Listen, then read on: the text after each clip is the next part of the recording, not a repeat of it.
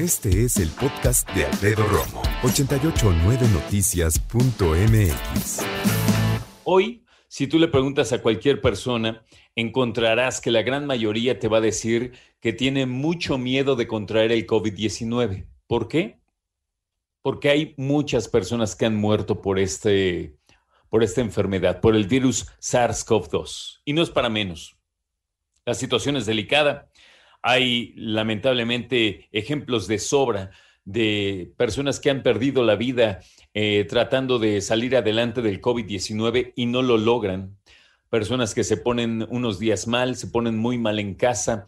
Muchos, según los especialistas, llegan ya al hospital cuando hay poco que hacer, los intuban, una máquina respira por ellas o por ellos y lamentablemente a la larga llega la muerte. Sabemos que eh, el SARS-CoV-2 genera el COVID-19 y el COVID-19 es todavía más delicado cuando se trata de personas que lo padecen y que tienen otra enfermedad, hipertensión, diabetes, eh, a lo mejor fueron trasplantados, a lo mejor personas que padecen de los riñones, personas que tienen enfermedades autoinmunes, en fin. Viene un momento en que todo el mundo le tenemos miedo al COVID-19. Pero ¿sabes qué? Nadie se ocupa de hacer su testamento. Ay, Alfredo, ¿cómo crees? Pues es que amigos, la cosa es así y te voy a decir otra cosa. En México, las personas se siguen muriendo de lo de siempre, de diabetes, del corazón, de hipertensión, de accidentes, de todo. Esto no ha parado. De hecho, eh, cada año, estadísticamente, se tiene una perspectiva de cuántas personas van a perder la vida, no solo al año, sino al mes. Y además se tiene también cierta perspectiva en cuanto a de qué van a morir.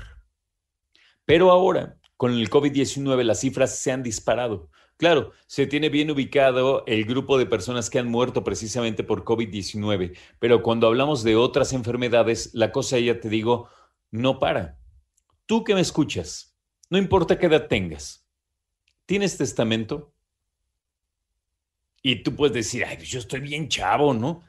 ¿Sabes qué? Es un trámite que, tienen que tenemos que hacer todos y que aunque hoy no tengas ni dónde caerte muerto, como decimos en México, no importa, porque a lo mejor dices, ah, pues mira, yo cuando haga falta que todo se lo quede tal persona, punto. Y entonces dejas de preocuparte en realidad de qué va a pasar.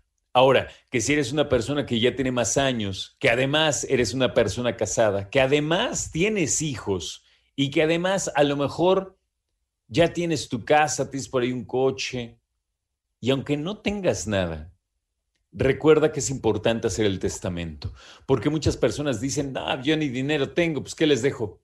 Déjame decirte que hay personas que hoy tienen un seguro de vida, aunque sea chiquito, de su trabajo, del sindicato, y no lo saben. Y precisamente porque no lo saben, no se preocupan por un testamento. Escucha esto, por favor, porque está tremendo. 80% de las personas que mueren por COVID-19 no tenían testamento hecho. 80%. ¿Sabes la bronca legal que viene con esto? Es gigantesco. Dicho de otra manera, solo el 20% de la población adulta elaboró en 2020 un testamento, reveló el Colegio de Notarios al presentar la octava encuesta de servicios notariales en la Ciudad de México realizada por ISA, Investigaciones Sociales Aplicadas.